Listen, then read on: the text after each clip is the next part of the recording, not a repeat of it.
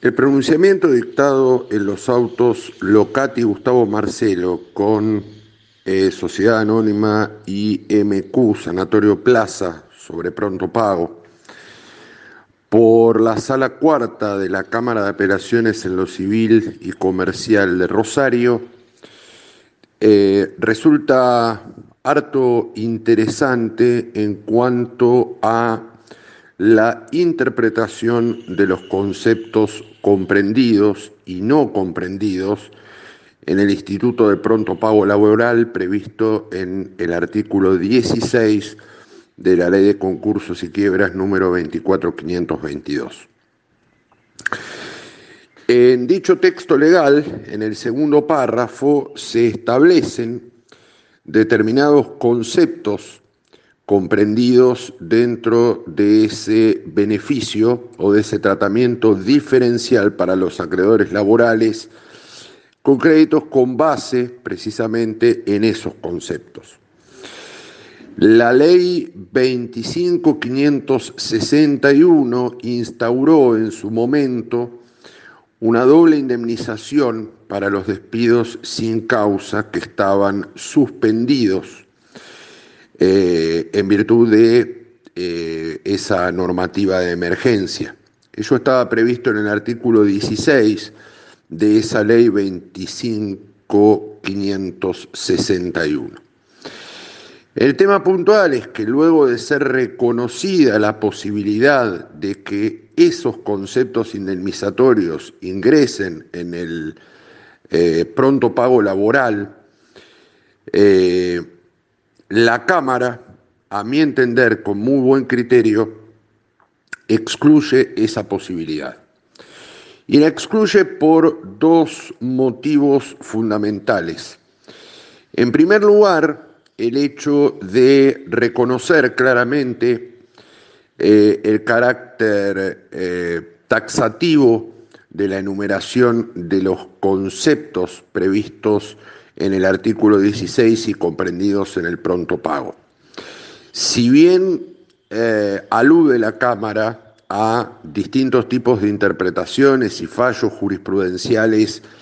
que prevén la posibilidad de incorporar otros conceptos no comprendidos,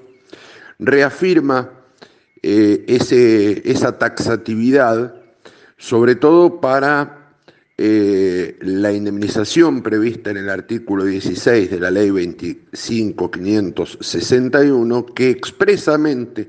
no está comprendido dentro de los rubros beneficiados en el artículo 16. Y por otra parte, eh, en una interpretación más correcta aún, a mi entender, obviamente, determina que siendo el pronto, pago un elemento de tratamiento diferencial para acreedores, debe interpretarse con carácter restrictivo y por lo tanto no deben comprenderse conceptos que no estén específicamente establecidos dentro de la enumeración. Eh, resalta además eh, la, la sentencia una mala redacción legislativa del artículo 16 y también compartimos ello.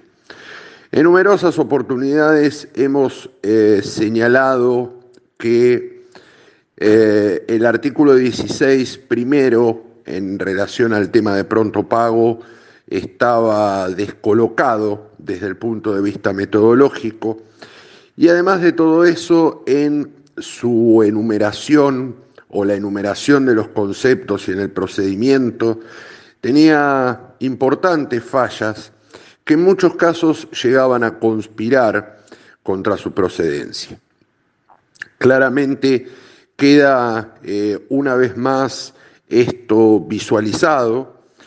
eh, no solo por eh, el, pronunciamiento de la Cámara que les estoy analizando, sino fundamentalmente por la numerosa dualidad eh, de, criterios y posibilidades de interpretaciones doctrinarias y jurisprudenciales que este instituto genera. En síntesis, eh, entiendo que la interpretación eh, de la taxatividad de la enumeración del artículo 16 de la ley 24522 eh, y el no ampliarlo a supuestos no comprendidos en esta normativa, estableciendo una interpretación restrictiva de este beneficio otorgado a los acreedores laborales, es un criterio correcto eh, y pone de manifiesto la necesidad de encontrar legislativamente soluciones mucho más eficaces para lograr el tratamiento diferenciado de los acreedores laborales, soluciones mucho más eficaces que en definitiva deberían permitir un rápido acceso a la satisfacción de los conceptos adeudados y a mi entender, una claridad mucho mayor desde el punto de vista expositivo de cuáles son estos conceptos, quizás analizando punto por punto si todos los que están allí efectivamente comprendidos son merecedores del pronto pago.